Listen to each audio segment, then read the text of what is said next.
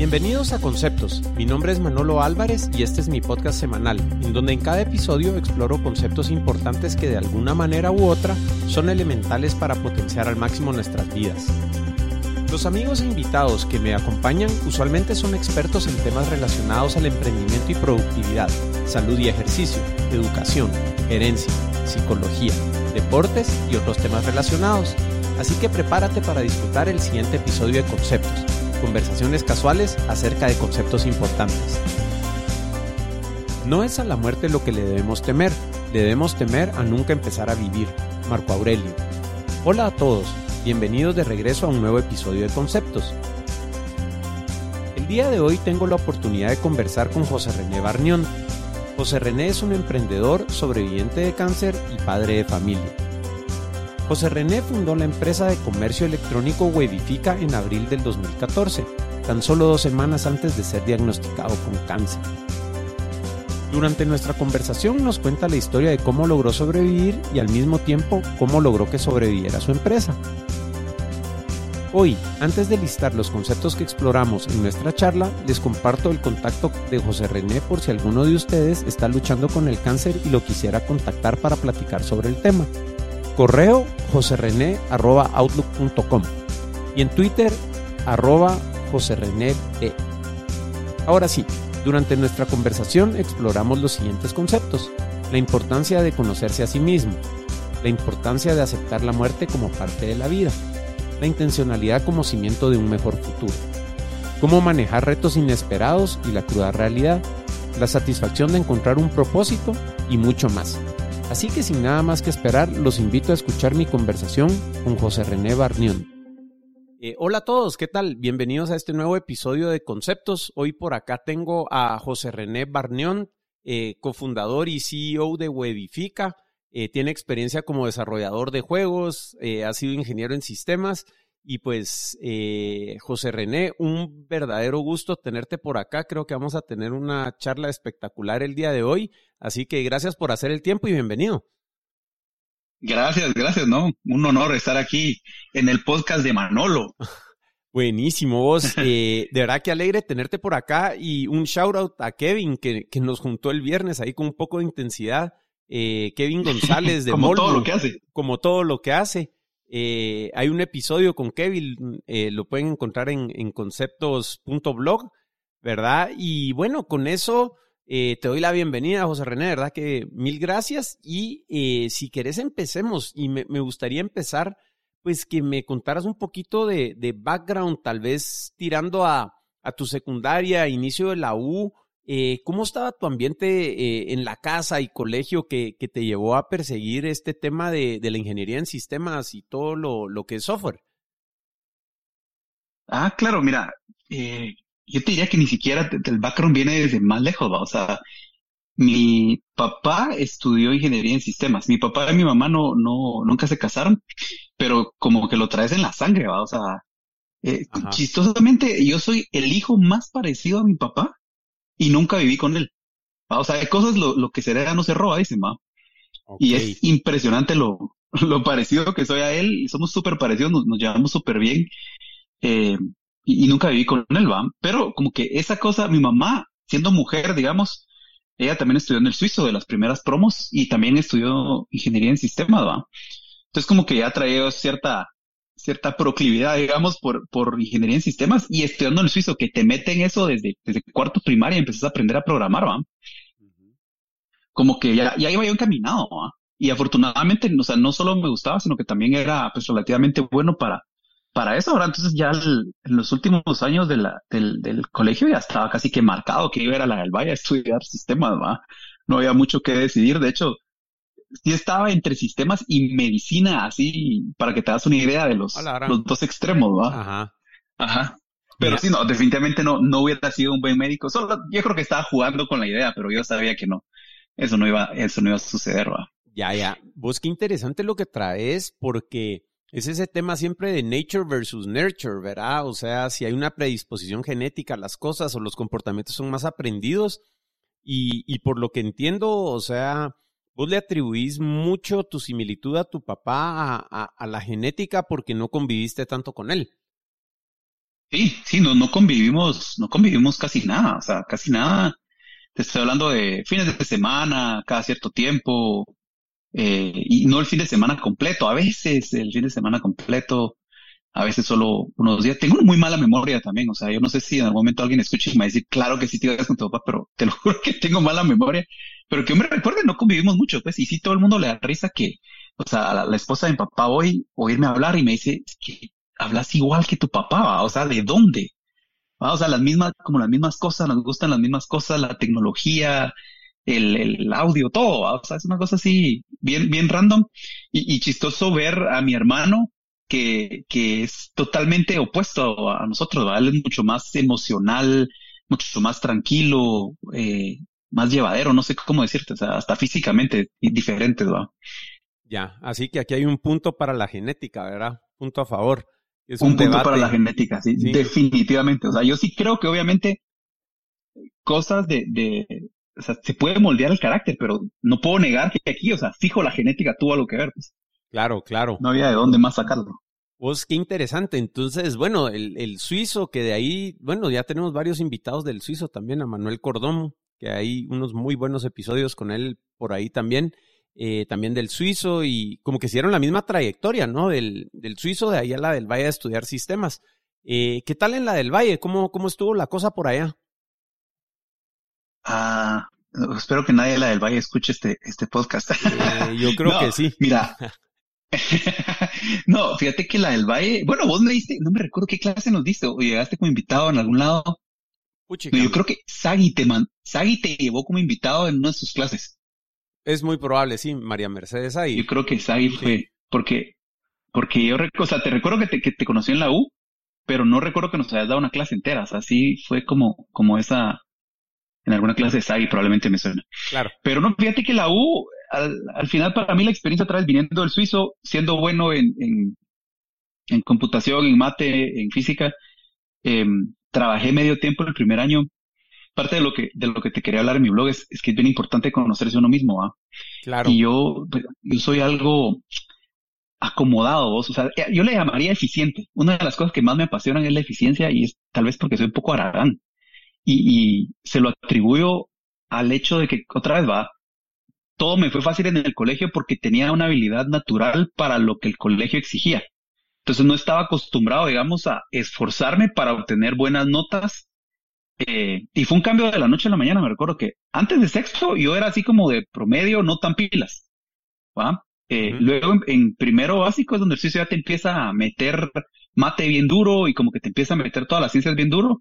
Y, y de la nada en primero básico, así como en los primeros tres, cuatro lugares, así como, ¿qué pasó? Ah, según yo, yo era bruto. Eh, y entonces, por, por esa, por esa, esa, que siempre me fue fácil, ¿va? En la U también me fue fácil, pero, pero con un poco de introspección, ¿va? Yo trabajé el primer año y el segundo semestre yo quería dejar de trabajar, pero eh, con la persona con la que estaba trabajando me dijo, no, hombre, que trabajé menos horas si querés, pero dale. Yo sabía que si yo seguía trabajando, iba a dejar por un lado la U y ya sabía que el primer año fue gratis para mí, básicamente en la U. Pero el segundo año sí ya no, fue tan, ya no fue tan fácil, ¿va? Sí, sí tenía que juntarme a estudiar y todo el rollo, porque ya no era de, de lo que traía el suizo, digamos, sino que sí ya tenía que juntarme a estudiar y todo. Y sí se puso, me acuerdo que sí se puso medio yuca algunas clases, eh, ya de, de, segundo año, y segundo año sí ya, ya no trabajé, va.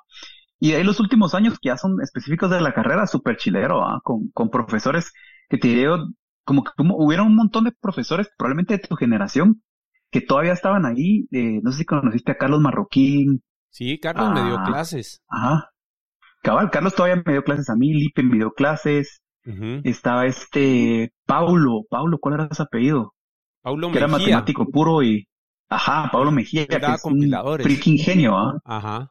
Pues y ya compiladores no nos lo dio él, él nos dio inteligencia artificial claro. alguna otra clase, creo yo. Pero sí fue fue interesante, ¿va? Y creo que cabal generaciones atrás como que se empezaron a salir ciertos profesores y a otras generaciones abajo empezaron a regresar que la, la promo de arriba de nosotros, de arriba de, de, Manuel y arriba de nosotros, molestábamos que siempre nosotros éramos como la ovejita negra, vos. La promo de arriba, no sé si ubicás a, al hijo de Marcel, a Marcel Regenbach, que es el, el dueño sí, del suizo. Sí, sí, sí a Matías. Va en la promo de arriba, ajá, Matías, que sí. es un freaking genio, y toda su promo, que son un montón de overachievers, ¿verdad? O sea, como que todos salieron de la, de la U, se fueron a un montón de países a estudiar y, a un montón de empresas y andaban ahí moviéndose por todo el mundo. Y nosotros así como que salimos y fue como, ah, nos vamos a quedar acá. Creo que casi nadie se, se fue inmediatamente. Ya poco a poco sí se, se empezaron a ir algunos, ¿verdad? Pero siempre estuvo esa cosa que, te lo juro, que desde el colegio, la promo de arriba era como overachievers y la nuestra era como la ovejita negra, eh, sabemos que tienen potencial, pero, pero ¿por qué no hacen nada? ajá, ajá, ajá algo así. Y, y, pues la, en general, la experiencia de la del Valle, muy científica, ¿verdad? Claro. Que ya, hablando en un, en un ámbito laboral, salís y, y, no, no estás preparado para trabajar, no sé cómo explicarte, o sea, te, te cuesta un poco arrancar porque te empiezan a decir así, usa esto y esta base de datos es esto, es como, porque nunca he usado esa base de datos, ¿verdad? Ajá. Tal vez en otras universidades es como que haces tu proyecto con tu, con tu base de datos de, de SQL o de MySQL o lo que sea. Ya, y creo que ya me empecé a oír viejo, ¿ah? Vamos a decir, tu, base de datos de Mongo y tu, ¿cómo se llama? Todas estas cosas, no, yo, yo ya estoy fuera, vos. Pero sí, me di cuenta que salí y no, no estás tan preparado para trabajar. Obviamente, agarras el, el, la onda rápido, pues, pero sí falta un poco de practicidad tal vez en la, en la carrera, ¿no? Claro, claro. Bueno, vos, y mira, eh, de ahí, pues, eh, tuviste una serie de trabajos y todo, pero como que lo, lo, tuyo es el emprendimiento, ¿verdad? Eh, y, y, cómo vincularías esta idea de empezarte a conocer a vos mismo y reconocer tus limitantes, ponete, eh, con ser un emprendedor? Fíjate que, ok, y eso es, es todo, va relacionado a eso de conocerte a vos mismo y, y lo de, digamos, proyectarte a futuro, que lo, lo que pasó fue que, o sea, salí de la U bueno, para empezar, o sea, salís del colegio y de la U y nunca nadie te da como educación financiera, ¿va? Nunca nadie te explica realmente cómo, cómo funciona el, el mundo en un sentido financiero. O sea, necesitas dinero para todo, pues. Y nadie te dice cómo vas a necesitar ese dinero a lo largo de tu vida y cómo vas a generar ese dinero a lo largo de tu vida y las formas que hay de generar dinero. Pues, o sea, aquí todavía está mucho la, la idea de andar a la U y andar a trabajar y conseguir un buen trabajo. Y, y, a nivel global sigue siendo eso. O sea, estudien, hagan un buen trabajo y todo, y, nadie te, te, explica esa onda del dinero y cómo funciona. Y entonces, eh, pues yo me, yo me casé bien joven, o sea, saliendo de la U, literal, nos, nos graduamos, creo que ni se había graduado a mi esposa, y ya le había tirado el chayo. Eso. O sea, estábamos en el mismo, estábamos en el mismo año, y fue así como marzo, cuando son las grabaciones, y ya estaba con el anillo ella en su grabación, pues. Entonces, eh, pues afortunadamente teníamos como mucho, de, queríamos lo muy parecido a las cosas de la vida. Y pues empezamos a trabajar y te cambias de trabajo por, por plata. Entonces yo anduve de un lado para otro. O sea, primero estaba en seguridad. Después me ofrecieron en, en esta mega empresa que ahora es, ¿cómo se llama? Conduent, creo que se llama ahora. Que antes era ACS, y después fue Xerox y ahora es Conduent. Eh, estuve ahí. Eh, y luego se dio esta oportunidad en juegos de video. Y obviamente ya estaba casado y era un señor entre comillas, ¿va? Pero seguí siendo patojo, ¿va? eh, entonces se dio la oportunidad de trabajar en juegos de video y, y, el salario estaba bien, pues. Eh, y entonces me pasé esa área. Entonces te das cuenta, o sea, a un nivel profesional nadie me estaba guiando así como, mira, estás tirando tu carrera por izquierda, derecha, esa, no, no va por ningún lado esto, ¿va? eh, pero de todas formas, digamos, se dio que la, la empresa esta de, de juegos de video quebró y en ese momento, primero me acostumbré a ese ambiente súper flexible, súper agradable de, de una startup de juegos de video. O sea, vos te imaginas eso y después pensar, tengo que regresar a una, a un banco o algo así, así como, realmente no, no quería, el, yo niño dijo, no, yo no, yo no quiero esto, ¿va? Claro. Pero, por otro lado, digamos, ver hacia el futuro y decir, bueno, vamos a tener hijos, cómo queremos que sea nuestra vida con hijos. Y cuando te sentás y miras hacia el futuro de forma honesta, o sea, los hijos, según nosotros, faltaba mucho porque estábamos jóvenes, pues 26 años, una cosa así. Ajá. Y voltear ahora hacia el futuro y vos dices, ay, todavía falta bastante y, para que estén grandes y todo. Pero cuando trazas un plan con números y decís, bueno, para eso faltan 15 años, entonces en 10 años ¿dónde tengo que estar? En 5 ¿dónde tengo que estar? Y entonces este año que tengo que lograr y entonces como que no voy en, en camino a donde, a donde tengo que ir, pues. Y parte de lo que queríamos con mi esposa es como tener la disponibilidad de tiempo eh, para poder, como nosotros, ser parte de la formación de nuestros hijos, ¿va? Que nosotros lo vimos con ella, que sus papás afortunadamente no, no eh, tenían su, su, propia empresa, digamos, entonces tenían su propio horario, entonces ella vio esa, esa parte versus eh, otros papás que, que tenían que trabajar, digamos, en un horario el clásico de 8 a 5 y todo, y cómo esas dos vidas son bien diferentes. ¿verdad? Entonces, bien inocentemente dijimos, ah, la solución es pongamos una empresa. Sí, pues. Eh, quebró, la, quebró la empresa esta de juegos de video y entonces yo en vez de emplearme, se, se juntaron varias cosas porque con el último, en el último cheque que me dieron literal de la empresa esta de videojuegos, fue el último cheque que dimos por un enganche de un apartamento. Ok. Y entonces yo me quedé sin trabajo. No teníamos, o sea, literal no nos alcanzaba, no teníamos para poder vivir en ese apartamento, o sea, para seguirlo pagando. Eh, pero algo pasó, el, el, Manuel me consiguió un trabajo freelance Ajá. y con eso logramos pagar un mes y nos devolvieron el depósito del apartamento anterior donde vivíamos. Fue un rollo así donde se fue acomodando y le dieron un aumento a mi, a mi esposa y fue como a frijol y, y pan logramos pagarlo. Ajá, ajá. Y sí tuvimos que hacer un montón de cuts así en el, en el budget, pero sí se, sí se logró. Y entonces me animé, dije, no, ¿sabes qué? Ya no me voy a emplear, porque toda la gente me decía, no, trabaja y on the side haces una empresa. Ajá, Y yo decía, es fijo, no lo voy a hacer. O sea, dejar la parte de, de, de que requiere un montón de esfuerzo y energía y me conozco y, y no lo voy a hacer. Me voy a acomodar. O sea, como developer en, en esa época cabal estaba, los salarios, vos sabes cómo están ahorita, pues están, pero por los cielos, ¿va? Sí, hombre, ya hubiera Entonces querido dije, uno. Cabal, Ah. va, uno digo, chicas, si, tú- si hubiera sabido, no hubiera puesto mi empresa, me hubiera quedado trabajando. Sí, hombre, ahora- nos toca el otro lado de la moneda, nos toca pagarlos. Ahora te toca pagar el, el developer. Ajá, triste. Pero sí. mira, yo, yo lo veo como algo muy bueno para el país, ¿verdad? Vos? Y, y sí es una carga fuerte para uno como, como emprendedor, pero por el otro lado, creo yo que, que es muy bueno para el país que se esté equiparando con el resto del mundo la, la cosa, ¿va? Vos? Eso no quita el dolor, pero, pero creo que es algo bueno para Guate.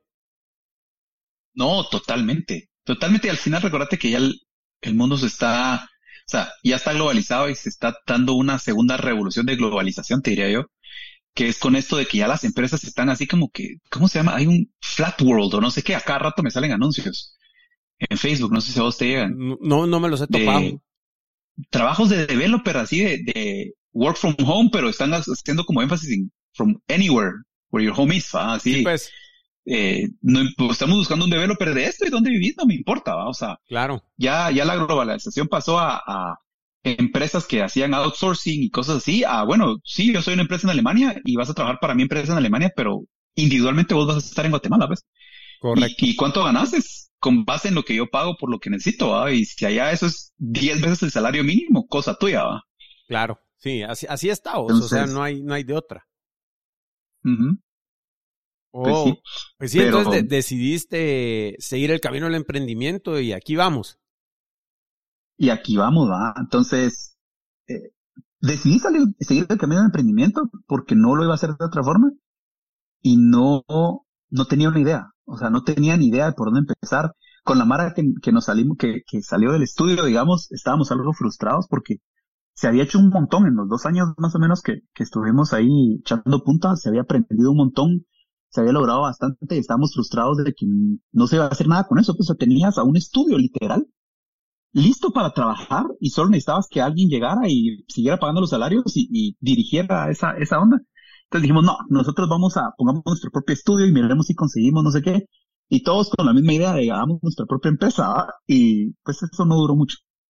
Al rato las, las necesidades, ¿va? Yo, afortunadamente nosotros, como te dije, ¿va? logramos aguantarla con, con el salario de mi esposa, pero la demás Mara ya con hijos y cosas así, olvídate, ¿va? o sea, fue como, no funcionó en 15 días poner tu empresa y bueno, a buscar trabajo, ¿va? Claro, claro. Entonces, decidí empezar la, la, así dije, voy a hacer freelance en lo que algo se viene. Circunstancialmente en ese momento mi papá estaba tratando de cotizar una, una tienda en línea con empresas aquí en Guatemala y nadie le ofrecía algo, algo bueno. Y me dijo, mira, ¿por qué no me la, me la montas va? Y yo, ah, va, está bueno, ¿va? Y, y montándole la tienda en línea y todo, empecé a ver la realidad de cómo estaban las cosas acá. Obviamente el e-commerce en otros lados del mundo ya estaba súper avanzado, o sea, ya habían muchas soluciones open source muy buenas y, y muy maduras. Y aquí en Guatemala lo estaba implementando. Y yo decía, pero ¿por qué no lo están implementando? ¿Por qué no lo están haciendo bien? Y, y, y entonces ahí fue donde, donde surgió la idea. Y dije yo, bueno, tal vez voy a hacer una empresa específica de e-commerce. Y todo el mundo me dijo que estaba loco. Pues y obviamente, 2014. O sea, fue, fue, necesidad de tu papá lo que, lo que le dio origen a Webifica. Fue necesidad de mi papá lo que le dio origen a Webifica. Y donde yo llegué a la empresa de mi papá y dije, mira, ¿y por qué no estás en Google Maps? Decimos, pues no sé, o sea, un montón de cosas que yo decía, esto no cuesta nada. Y recuerdo que habla ese, ese pensamiento. Y yo, hay un montón de cosas que no cuestan, pero así nada, que te van a ayudar un montón. ¿Por qué nadie le está ayudando a las empresas a decir, mire, mínimo haga esto, esto y esto? Em, y, como te digo, parte de mis, de los valores de la empresa que se han eh, transmitido a la empresa y de mis valores la eficiencia, o sea, me encanta encontrar esas soluciones así tipo Pareto, donde vos decís, bueno, si usted está con budget ajustado, usted logra el 80% de resultados con el 20% de la inversión si lo mete acá. Ya. ¿Verdad? Y, ahí para, ubicarnos en el tiempo, esto es aproximadamente finales 2013, principios 2014, para ubicarnos en desarrollo tecnológico y cómo estaba todo, ¿verdad? Sí, finales de 2013 fue donde, donde me quedé sin chance y principios de 2014 fue donde empecé a, apoyar a mi papá con el e-commerce. Y verifica que te diría que nació Semana Santa, te diría yo. Recuerdo que como en Semana Santa me, junté con otro cuate que fue el otro founder eh, de Wifica. Eh, abril 2014 tenés en abril 2014 tenés en LinkedIn. Sí, por ahí. Sí, ahora lo, volvimos oficial 7 de mayo porque creo que esa es la fecha que se compró el dominio Wifica. Ahí. Sí, pues. No me tomó mucho tiempo escoger el nombre, vos. La verdad es que me pongo a pensar ahora que no sé ni cómo. Es que no tenía nada que hacer, vos. esa época yo me sentaba enfrente de la computadora a decir, Dios mío, tengo que hacer algo. Estoy perdiendo el tiempo, necesito generar dinero, necesito hacer algo, ¿va? tenía bastante tiempo para, para pensar también, ¿va? Que es de lo más importante para un emprendedor, ¿verdad? Yo creo que es clave y el tema es que conforme la operación va creciendo, lo consume a uno y, ese tiempo, justo como lo describís, va desapareciendo y eso creo yo que hace que muchos emprendimientos se estanquen, ¿verdad? Cuando el fundador y la persona que es ese motor detrás de, las ideas y, el empuje y, ahora para dónde vamos y los breakthroughs, eh, se queda sin ese tiempo para estar pensando.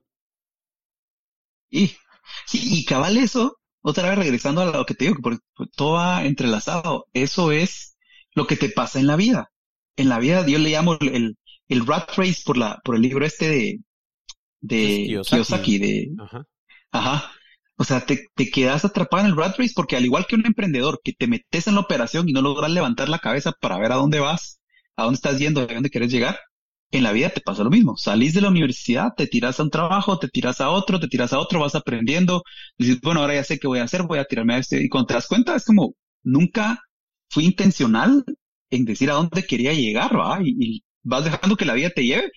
Y de ahí es donde seguro que se dan muchas de estas midlife crises, ¿va? Porque de repente te paras a los 40, 45 años y dices, porque aquí no es donde yo quería estar, ¿va? Y obvio, si nunca intentaste, o sea, si nunca dijiste a dónde querías llegar y cómo ibas a llegar ahí, llegaste a donde la vida te llevó, ¿va? Claro, claro, claro. ¿Cuántos años tenés vos? 35. Ya tengo que hacer la resta vos, ya no me acuerdo. 35, ¿ah? Sí, pues, sí, ya estoy en 46, así que podemos platicar de la crisis de media vida si querés. no, pero... no, hombre, pero vos, ¿qué? ¿De dónde? No, sí, para nada, vos, pero eh, sí, sí creo yo que, que la intencionalidad es, es bien importante. Eh, y tener esa conciencia, ponete, de que realmente es importante para uno, eh, porque creo que uno se da muy fácil con la finta, fíjate vos, y, creo que eh, el tiempo pasa bien rápido y, uno ni siquiera se da la oportunidad de descubrir qué es lo que realmente es importante para uno. Y, y como lo describís vos, o sea, estás con la cabeza abajo y, vas reaccionando, o sea, no sos proactivo para nada y para donde sople el viento, ahí voy. Y, esa intencionalidad de poder construir tu vida eh, con tu familia o si estás solo o con tu empresa o lo que sea, simplemente no existe. Y, yo creo que eso mucho es programación desde chiquitos, ¿verdad? O sea, como que lo que oís desde pequeño es, mira, saca buenas notas, anda al colegio, anda a la U y consigue un trabajo. Y como que si fuera un molde, pero en un molde nunca vas a encontrar tu verdadera pasión. Entonces, como que esa, pues, yo, yo así lo veo, ¿verdad? Vos, esa, eh, ¿qué te dijera yo? Casi que picardía, ponete, o, rebeldía de salirte del, del, molde y poder encontrar qué es lo tuyo y, y, y, poderte ubicar en este mundo con algo que de verdad te llena. Eh, creo yo que es uno de los propósitos principales de, de todos los seres humanos y, de verdad que queda muy olvidados. Qué bueno que estamos hablando de eso. Vos. Sí, no, cabal, que ahorita lo, dijiste, ese encontrar tu pasión o encontrar tu... Tenés que encontrarle un sentido a la vida si, si no te pasa eso, cabal, que llegas a cierta edad donde decís, si, si contás tus años, ya, ya estás cabal a la mitad, el, ya, ya llegué a la mitad y, y ya el resto de la vida ya no, ya vas en bajada, ya no te queda tanta energía, ya tenés más, más experiencia, pero ya el tiempo para hacer un montón de cosas pasó y es donde empezás a, tal vez a, a, dudar de todo, ¿ah? si no has encontrado esa, yo, mira, al final para mí, digamos, y, y, y, es la siguiente, la siguiente fase de la historia. Ajá, ajá. Eh, para mí fue que, que obviamente yo te conté, o sea, después de, de tener la idea de la empresa, empecé a luchar ahí para ver cómo lo íbamos a hacer fiscalmente, eh, eh, tecnológicamente y todo. Empezamos a implementar una, una solución eh, de, como un estilo de marketplace donde cada cliente iba a tener su propia tienda, pero les íbamos a cobrar una comisión de venta.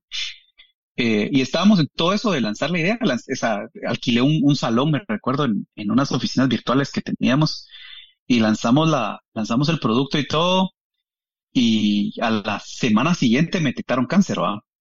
Wow. Y eso fue un, eso es un, una, cosa que otra vez tenés que planear tu vida, pero de estar consciente que tu plan eh, tiene que estar con lápiz, ¿va? Para poder hacer ajustes y, y, y adaptarte a, lo que viene, ¿verdad? Y, encontrar las cosas como dijiste, lo que es importante para vos en la vida, porque es, ese tipo de, de reveses que te da la vida, te, te hacen dar cuenta que cuando estás peleando en el tráfico o que te pones a pelear con alguien, pues, mm, ¿qué importa eso? O sea, cuando te toca a tus 27 años enfrentarte con, porque también hay mucho estigma, ¿va? Pero a los 27 años te dicen, tenés cáncer, mi abuelito había fallecido de, de cáncer, como te había contado, eh, tenés hasta un cierto, hasta un cierto temor, vos, yo te lo juro que yo siento que a veces el alma de uno ya sabe lo que te toca.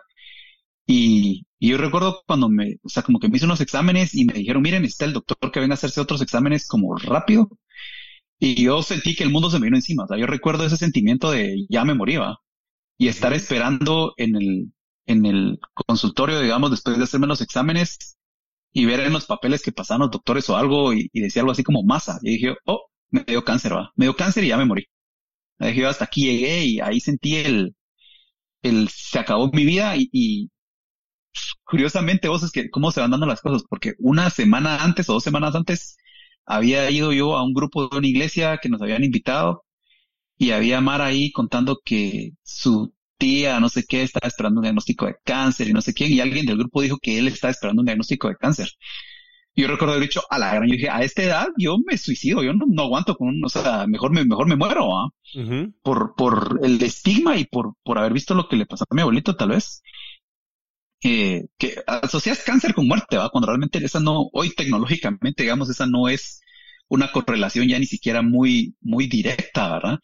Pero, o sea, el haberme yo enfrentado a ese pensamiento y tener que enfrentarme a eso, o sea, una semana o dos semanas después, fue, fue bien grueso, ¿verdad? Y, y sí recuerdo perfectamente todos esos, esos puntos críticos, digamos, de, de, de esa parte de, de, de mi vida, ¿verdad? Donde me llaman a hacerme el examen pero estoy esperando y, llego a confrontarme con la idea de yo, yo creo que hasta aquí llegué, ¿va? me morí.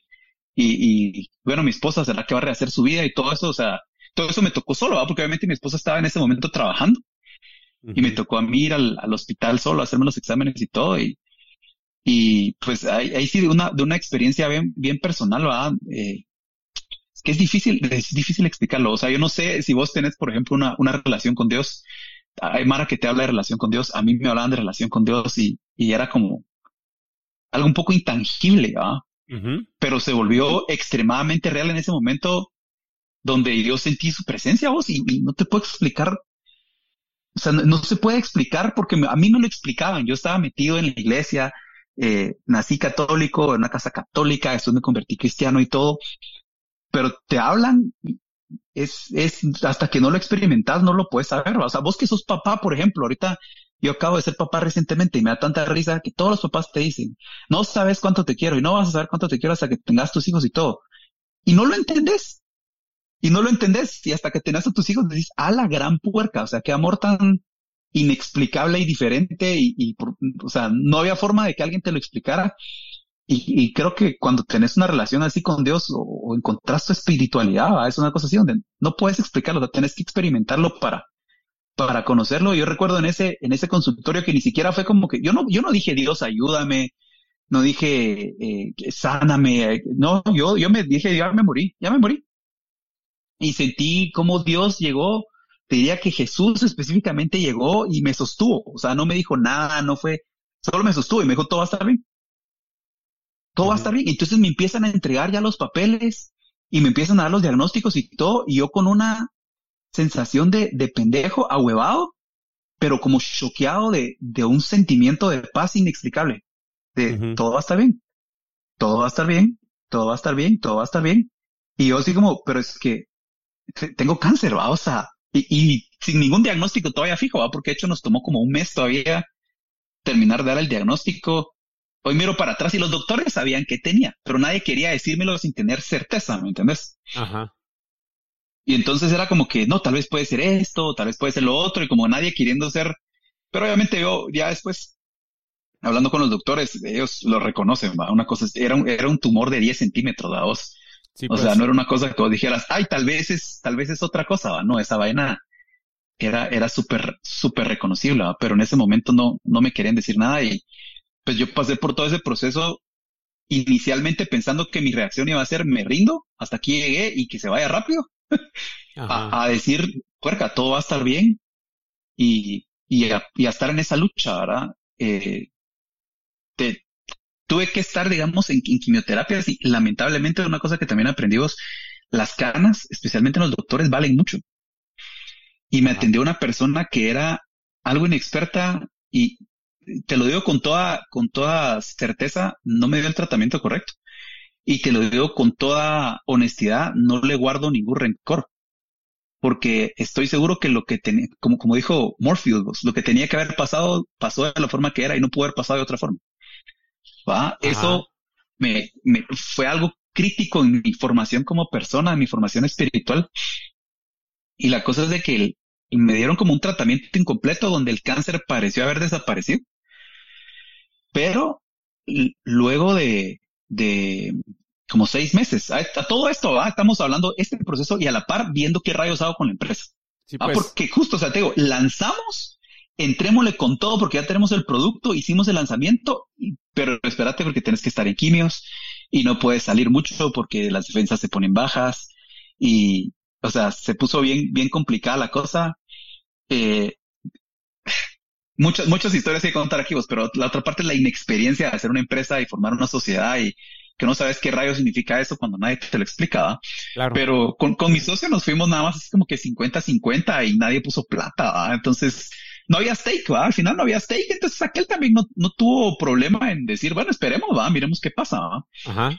Y pues la empresa afortunadamente más de algo, ya no me acuerdo bien vos, pero más de algo logramos algunos clientes agarrar, como por esa fecha creo que entró, yo creo que todavía antes de, de que me detectaran el cáncer logré cerrar a nuestro primer cliente que ahí anda con nosotros todavía. Ahí como decís, shout out al, Juan Pablo Sierra, que tiene unas empresas ahí desde el 2014, era de los más ¿Sí? tayuyos ahí de e-commerce en esa época, aquel era de los primeros, ¿no? Y todavía, todavía está con nosotros aquel. Em, pues la cosa es que en, en ese interim, que fueron como seis meses, eh, la empresa, pues más de algún cliente logramos agregar, pero otras como no había stake y yo pues me dediqué a, o sea, o sea, Jesus take the wheel, literal, o sea, yo miro, hago lo que puedo y, y el resto pues, gracias a Dios no tuve muchos side effects con las, con las quimioterapias, ¿verdad? Me fue bastante bien en ese sentido, perdí el pelo y no regresó, pero, pero fuera de eso, no, no tuve muchos side effects. O sea, yo te diría que tuve una muy buena reacción el, el hecho de haber también estado muy positivo, ¿verdad? Eh, Totalmente vos. Eh, ayudó, ayudó bastante, ¿verdad? Y es esa cosa que te digo que, bien raro, porque yo, o sea, una semana antes dije yo, yo no hubiera, yo no puedo aguantar con un diagnóstico así, yo no, yo no podría con eso. El estarme enfrentando a eso y decir, no, ya, hasta aquí llegué y, y que se vaya rápido y después decir, no, pero todo va a estar bien. y con cara de pendejo y los doctores hablándome y yo así como tranquilo, y yo así como, pero está entendiendo lo que le estoy diciendo, y así como, sí, pero todo va a estar bien, ¿va? Y los doctores seguro dijeron, a, qué loco está en denial, ¿va? Cuando yo pasé, pasé directo a acceptance y que termine rápido y después un regresón a, a, a, a ¿qué te dijera yo? A hope o algo así, ¿va? No sé cómo es el, el grieving process, ¿va? Sí, sí, sí. Y entonces esa fue mi, mi experiencia, pero esa es la primera ronda, ¿va? Claro. Porque, eh, lamentablemente, ¿va? a los, habrán sido como seis meses de haber terminado el tratamiento, me empecé a sentir como, como una molestia y todo, que realmente era psicológica.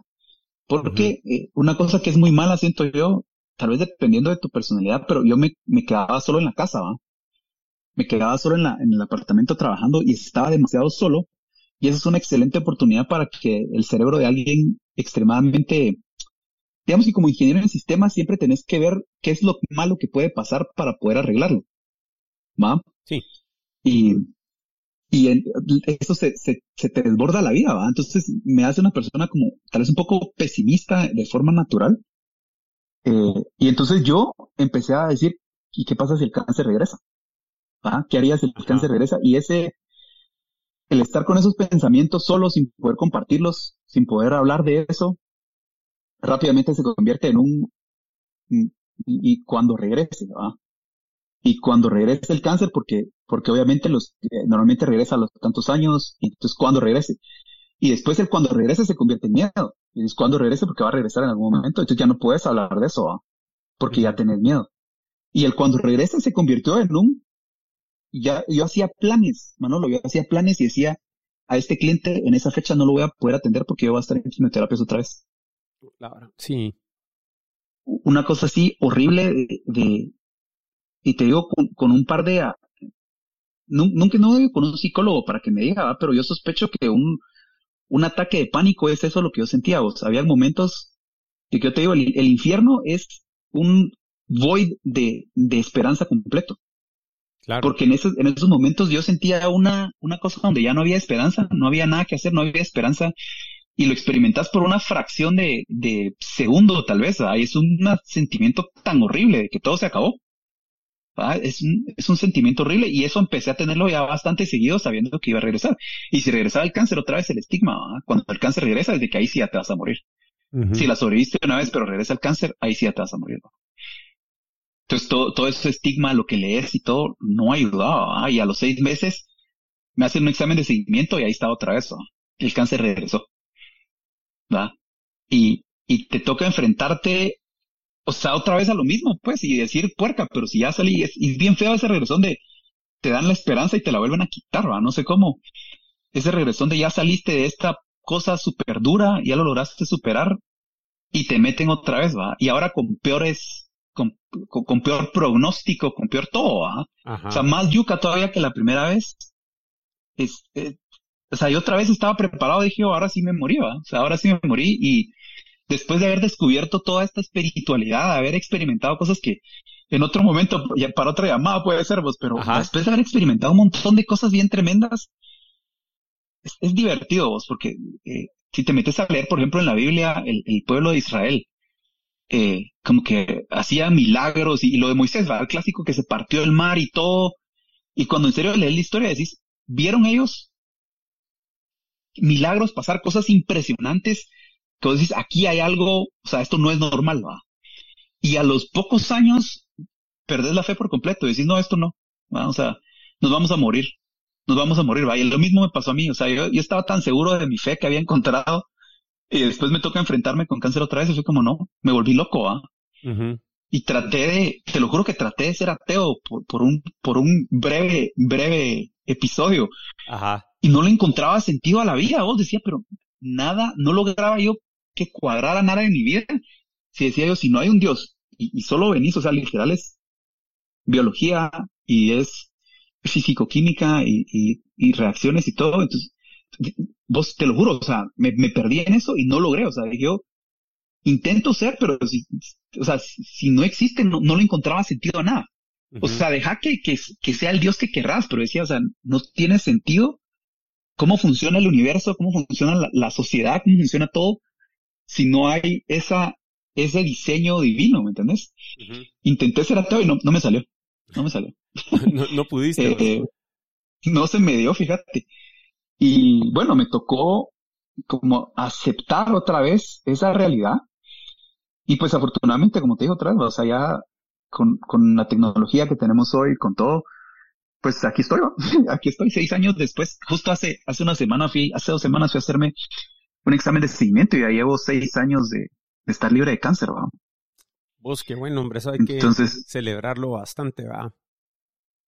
Sí, todo, todo se te, todo se te va olvidando vos, porque obviamente los primeros años era, era acabar una celebración, así era hacerme el examen y, y después de la primera experiencia, que en el primer examen de chequeo ya estaba de regreso, el primer examen de chequeo después de las segundas rondas de, de quimios y radioterapia fue así como que puerca, que, o sea, un, un te diría yo, una resignación, porque lo, lo que te queda es como un, casi que te diría como un estrés postraumático, algo así, no sé qué estoy hablando, no soy psicólogo, pero yo ya estaba con una resignación de, bueno, no sé qué va a pasar, va, y aceptando que puede ser bueno, puede ser malo, con un cierto nivel de, de aceptación, ¿verdad? Pero un cierto nivel de, pesimismo de, bueno, las cosas no siempre salen bien, ¿va?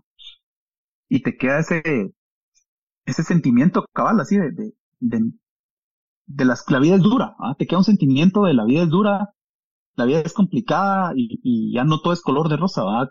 Que con mi esposa decimos como que no sé si los papás te cubren de todas esas situaciones, pero con nosotros llegó una época donde fue como que llegamos hasta cierta edad con todo color de rosa y de ahí en adelante fue como, porque la vida no es, la vida es bien yuca.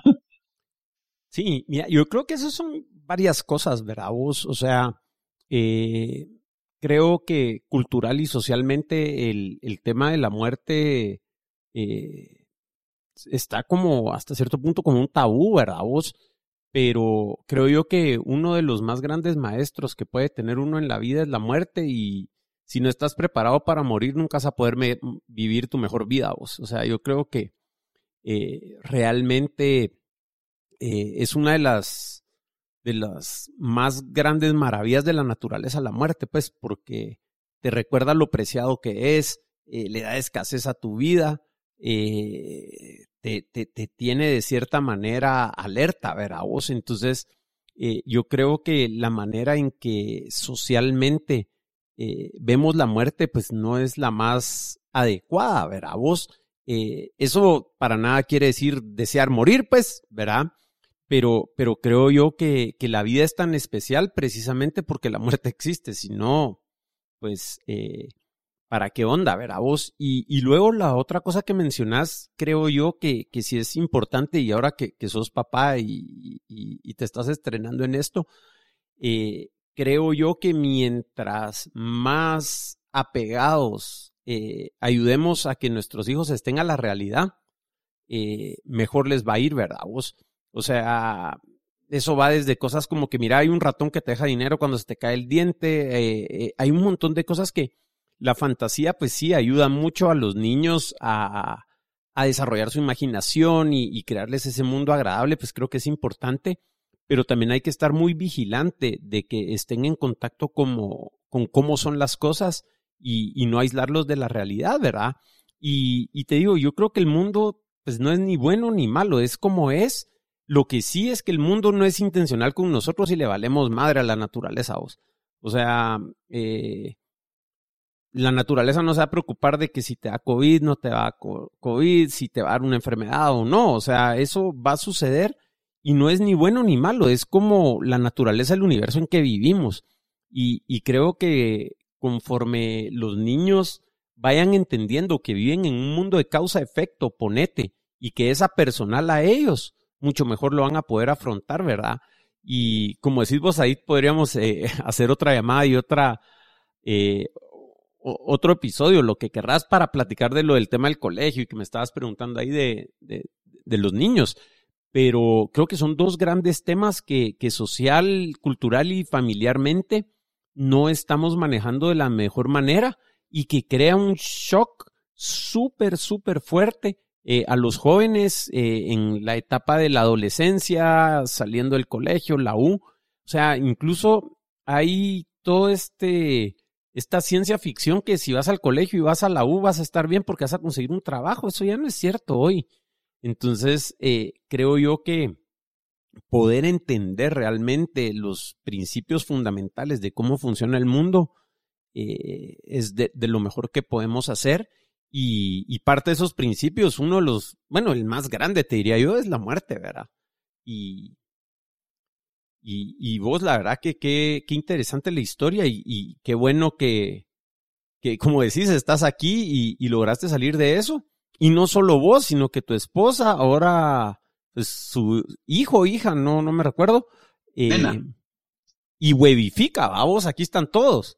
Sí, también sobrevivió. Todos sobrevivimos. Ya viste. Todos sobrevivimos, gracias a Dios. Sí, como te digo, o sea, las cosas pasaron de esa forma y estoy seguro que no hubieran podido pasar de otra forma. Me formó en, muchas cosas. Obviamente dejó, dejó ciertas heridas de batalla que te diré yo que poco a poco se están volviendo más, eh, más de, más lecciones que, que heridas, ¿verdad? Obviamente lleva, lleva su tiempo. O sea, tuvimos que madurar con mi esposa, teníamos 27 años, pues, y tal vez a la, Mara más joven eso es como que, bueno, ya son grandes, pero ya conforme vas creciendo te vas dando cuenta, porque a los 27 no sabes nada de la vida, ¿va? Sí. Y nos tocó madurar así súper rápido nuestro matrimonio también, o sea, pasar prueba de fuego, ¿va? Hay muchos matrimonios que he hecho pruebas así no la, no la superan, ¿va? Y mi esposa, de verdad que, te digo que fue mi, mi, mi roca, ¿va? Ella, ella tuvo que, tuvo que, que, que darle con todo, ¿va? O sea, a ella le tocaba, ella estaba manteniendo la, para que te das una idea, ella estaba manteniendo la casa, básicamente. Yo estaba en la etapa de acabamos de lanzar el producto, no estaba generando ni rosca. El seguro médico que yo tenía era porque eh, responsablemente cuando me quedé, cuando me cambié de empresa y la nueva empresa nueva no me va a dar seguro, dijimos, paguemos los 300 pesos que cuesta el seguro. Ajá.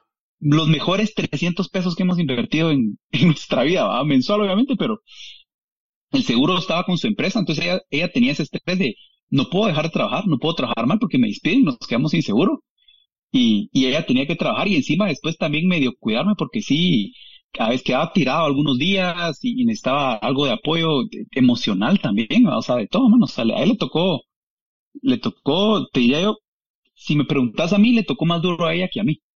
A mí me tocó aguantarla, pero a ella le tocó aguantarme a mí. sí, seguro. Seguro, vos, seguro. Mira, y haber entendido todos estos ciclos, ¿cómo te ha hecho un mejor emprendedor? Te hace entender qué es lo importante. Fíjate que, que, como te dije, o sea, rápido se te olvida, pero cuando estás enfrentándote con la muerte enfrente, si tus camisas están arrugadas o si, o sea, como que son tantas situaciones que ahorita no puedo pensar, ¿va? Pero normalmente en la vida nos vamos estresando por cualquier cosita y ya nos ha vuelto a pasar, ¿va? Con mi esposa nos hemos dado cuenta a veces como, hey, mira, estamos preocupándonos por esto, o sea, hay, hay, problemas reales y hay problemas así como que vos mismo te los buscas y que te los tenés que inventar para tener algo que discutir, casi que va. Ajá. Entonces, eh, eso es, te diría que esa fue la, la, la lección que aprendí y esa, esa parte donde vos tenés que entregar el control, o sea, cuando tenés una empresa, sí tenés la empresa vos, va, y vos haces lo que puedas, pero vos no tenés control sobre que, que hago yo una crisis económica o que fuerzas del mercado obligan a que cambien las reglas del juego. O sea, pues, cambiaron, va, o sea, te toca adaptarte y, aceptarlo y seguir adelante, va. Si algo hice yo con, con las quimios fue como que, bueno, seguir adelante, va, y, y la, la, segunda ronda te diría que fueron más duras y ya me, me costaba psicológicamente decir como, bueno, a meterme otra vez al, al horno que me cocinen un, un rato, va. pero, pero te da cierta resiliencia, obviamente, o sea, ya al, al sufrimiento, a, porque sí, fijo, no es, no es agradable, va a cierta resiliencia y, y, aprender lo que es importante y también ver un poco, otra vez te a un nivel espiritual que las cosas a veces no dependen de vos, ¿verdad? Como dices, a la naturaleza no le importa.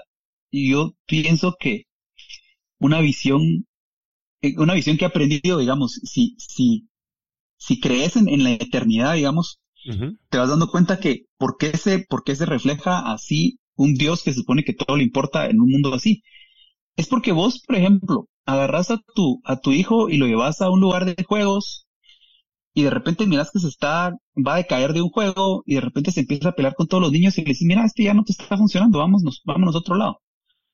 Si vos comparas 80 años que puedes pasar en esta vida, 120 años que puedes pasar en esta vida con que realmente fuéramos seres eternos, o sea, esto no es nada, pues así como que, ay, te tropezaste y te moriste. Ah, va, venite, pues, no pasa nada. Te, te dio una enfermedad y te moriste y dejaste a tu familia sola. ay, son 40 años, no te preocupes, no pasa nada. O sea, es la, la misma visión donde si, si te enfocas en, en eso, ¿ah? en esa, en esa eternidad, te has dado cuenta que no, o sea, no, no, no pasa nada. Hay cualquier cosa la puedes reconstruir y si no la puedes reconstruir, no pasa nada. O sea, literal, no, no, y eso, y ese peso de encima que te quitas, donde, donde ya no, ya no estás vos, eh, preocupado porque si no tenés éxito, ¿qué rayos vas a hacer, va? eh, al final eso te deja ser un, un mejor tomador de decisiones, diría yo. O sea, ya estás tomando decisiones no desde un punto de temor y, y de urgencia, sino desde un punto de, de pasión y, y, y, de valores, ¿verdad? Que es al final lo que tal vez ha hecho que la empresa esté donde esté, ¿verdad? Que la, la ha ido formando, ¿verdad? Y le ha implementado los, nuestros, mis, valores, básicamente, ¿verdad? Queremos siempre solucionar problemas, queremos siempre ayudar, o sea, si no, si no estás ayudando a la empresa no sirve de nada. Y, sí, muchas veces le hemos dicho a clientes, decimos, miren, no, este servicio no es para usted, no le va a servir de nada. Y no le vende. Y usted quiere una tienda en línea, pero no le va a servir. Si no paga publicidad, si no hace esto, si no hace esto, de verdad no le va a servir nada. Y la mala se queda así como un poco escéptica de, de las respuestas que damos, ¿va? Pero al final no, no, no es para hacer dinero que, que esté haciendo la empresa. Eso siento yo que tiene que venir como una, como un, ¿cómo se llama? Como un, eh, una consecuencia de resolver un problema y de, y de aportar valor a la sociedad, ¿va?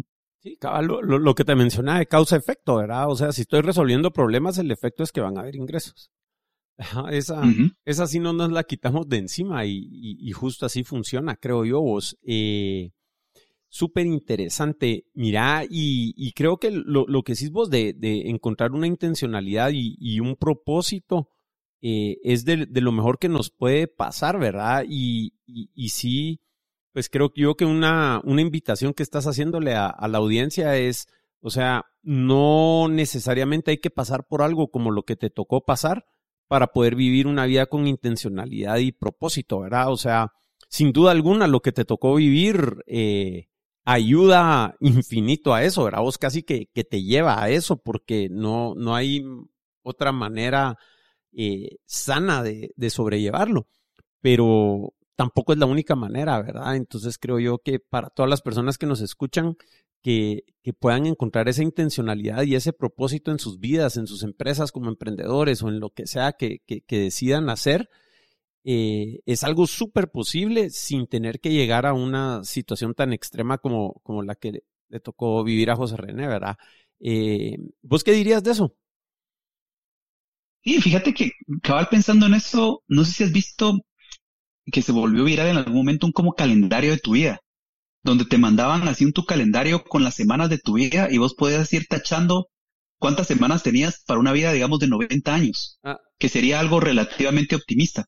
Sí, sí. Y empezás a tachar y, vas viendo tu edad y decís, vos ya voy a dos tercios de esta vaina, ¿verdad? Eh, creo que acaba lo que decís es, la Mara tiene que en serio abrir los ojos, o sea, muchachos tienen que abrir los ojos y ver que quita la espiritualidad de todo. O sea, tenés un tiempo bien limitado acá. Y entonces primero tenés que despertar a esa realidad, que normalmente aquí lo que hacemos siempre es meter los problemas debajo de la, debajo de la alfombra, ¿va?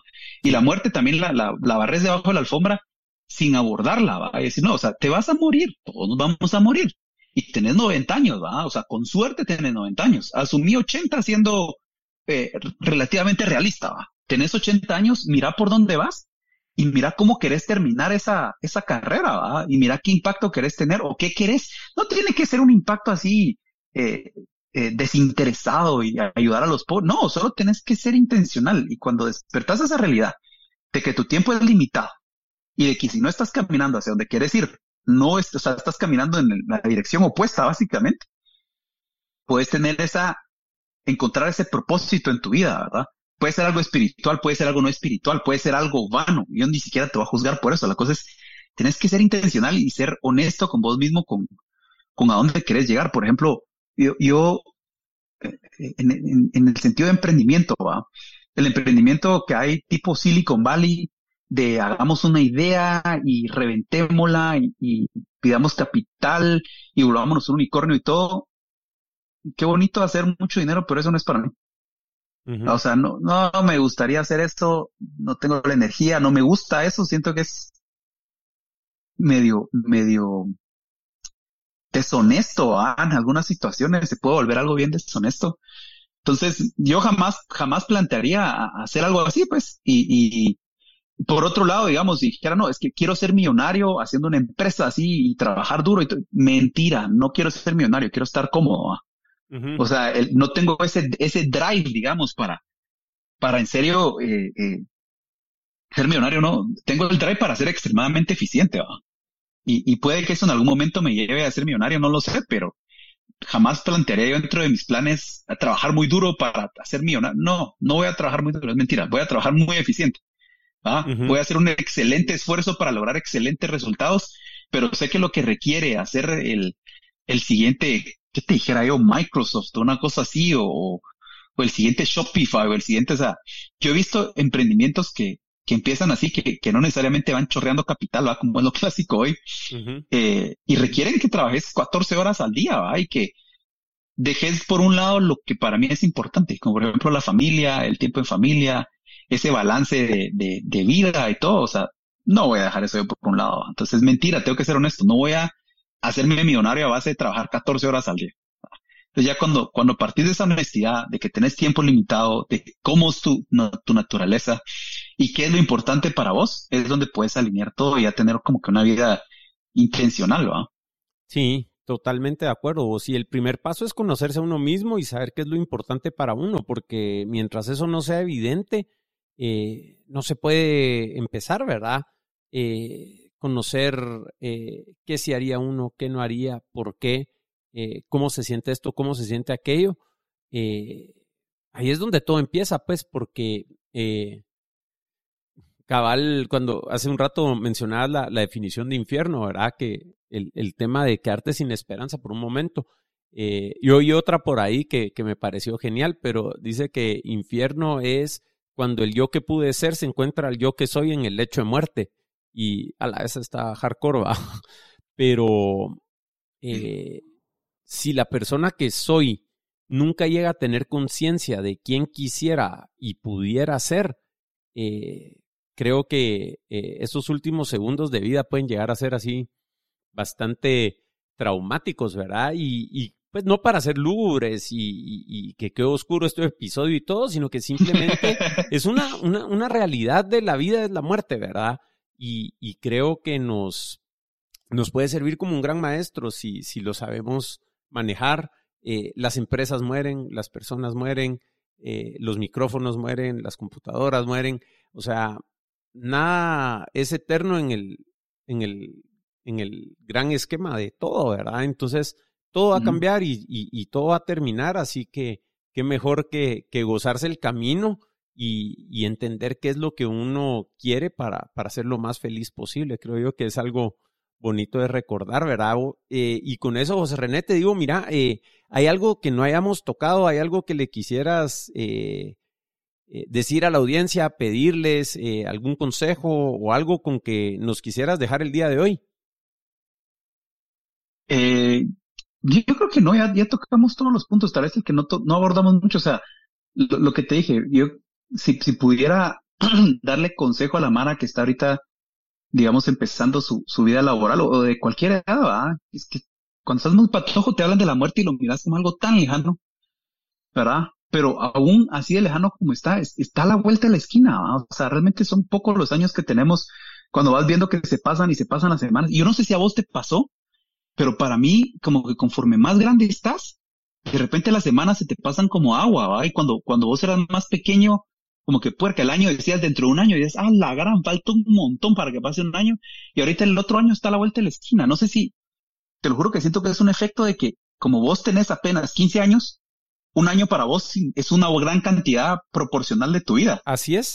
Totalmente que así es. Eh, sí me pasa y sí, cuando tenés 10 años y pasa un año es 10% de tu vida, es un montón.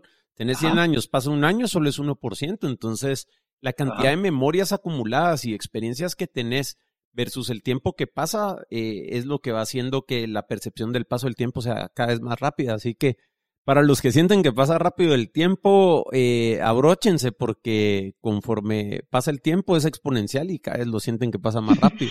Así que totalmente... Va a seguir acelerando. Sí, eh, es justo como lo planteas. Sí, pues la verdad es que esa es la cosa. Yo haría la invitación a que sean conscientes, que se proyecten para el futuro. O sea, yo le digo a la Mara, mira, definí cómo te miras en serio, o sea, mira a tus papás, a tus abuelos, va, a esa edad, ¿qué te miras haciendo? O sea, te miras como que todavía querés ser como, como gerente en una empresa, o ya querés tener tu empresa, o querés andar viajando por el mundo como hippie. O sea, ¿qué, qué, qué, te gusta? ¿Qué, ¿Qué, quisieras hacer en esa época, verdad? O sea, yo creo que a pesar de que tal vez no tienes claro cómo querés trabajar y todo, siempre ya sabes como que qué son tipo de, de, cosas que te gustaría hacer, cómo te gustaría tener tu vida. Y después de, de ver eso, tenés que eh, enfrentarte a la realidad que tenés un tiempo limitado para hacer eso y que la vida te da sorpresas, ¿va? Entonces tenés que vivirla intencional, tenés que encontrar tu, tu espiritualidad, tu propósito, tu, tu razón de ser, no sé cómo explicarlo, ¿verdad? Eh, y, y la otra, la otra vista que fue la que no tocamos mucho es la educación financiera, vos. Uh -huh. La mala le urge, o sea, y no puedo dejar de recomendar que lean por lo menos Padre Rico y Padre Pobre. Sí. Si esa osada no te despierta, ahorra bastante y meterlo en, en, con una buena tasa de interés, que es lo mejor que puedes hacer. Claro. Pero, sí. pero, pero la educación financiera, vos, que nadie nunca nos explica las opciones que tenés para generar dinero y qué, qué cosas son buenas para, para poder lograr tus objetivos financieros, ¿verdad? Eso no, no te lo explican en ningún lado. Hace falta una, una educación integral, siento yo, en esa parte desde los colegios, ¿verdad? Totalmente. No digamos en la universidad. Sí, y, y, y, batallar contra ese estigma de que querer hacer dinero en la cantidad que uno quiera, pues, eh, no es malo. Es una necesidad de la sociedad en que vivimos y, y querer generar los ingresos que consideres necesarios para sostener la calidad de vida que querés tener eh, no es nada malo y por ende es eh, muy importante poder aprender cómo, cómo hacerlo, ¿verdad? Eh, creo que en, en, muchos contextos se tiene todavía esa idea de que eh, querer eh, hacer dinero como que no fuera noble, pues, y creo que mucho tiene que ver uh -huh. con qué quiera hacer uno y qué quiera hacer con el dinero y la calidad de vida que quiera tener, así que eh, José René, verdad que te agradezco un montón el, el tiempo de haber venido a compartir y, y, la vulnerabilidad con que nos contaste tu historia, eh, me gustó mucho, te lo agradezco un montón y, dejarle a la audiencia pues esos dos mensajes, ¿verdad? O sea, hay que encontrar nuestro propósito para vivir nuestra mejor vida porque va a terminar y, creo que la otra cosa, emprender y construir cosas, eh, generar recursos, pues eh, no es nada bueno y, y busquemos información, así que mira, de verdad te agradezco un montón el, el tiempo, José René. Y mira, para las personas que te quieran encontrar, eh, nos pudieras dejar correo, Twitter, redes sociales, eh, ¿dónde te pueden encontrar las personas para, para poder saber más de vos y tu historia? Sí, no, y cualquier persona que quiera de verdad hablar de cualquier cosa, o sea, y no, no me puedo imaginar también si alguien se está enfrentando a un diagnóstico de, de cáncer así joven, tal vez siempre es bueno escuchar una historia pues positiva. Eh, eh, correo es joserené.outlook.com. Tengo varios correos, pero ese es el más fácil de escribir, más claro. fácil de decir así grabado, joserené.outlook.com. En Twitter estoy como José René B. Casi no lo uso, pero seguro me llega notificación. Y creo que no, correo es lo más, correo es lo más seguro, correo es lo más seguro y, y, Twitter igual me pueden buscar ahí a ver si, si de repente contesto, pero si no correo seguro.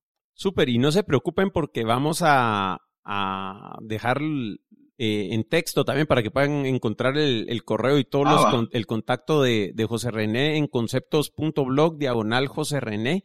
Eh, ahí van a poder encontrar todos los datos de, de José René en las notas del show y, y poder contactarlo. Así que, pues, eh, vayan a conceptos.blog diagonal José René y ahí van a encontrar toda esta información.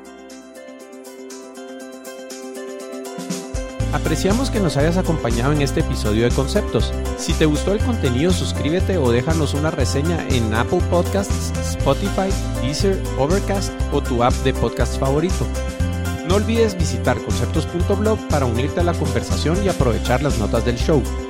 Para contactarnos, escríbenos en Twitter a conceptospod o envíanos un email a show arroba conceptos.blog. Conceptos es una producción de Ricardo Cusú Cortiz, quien también graba, edita y masteriza el podcast. Manolo Álvarez conduce el podcast y conceptualiza todos los episodios.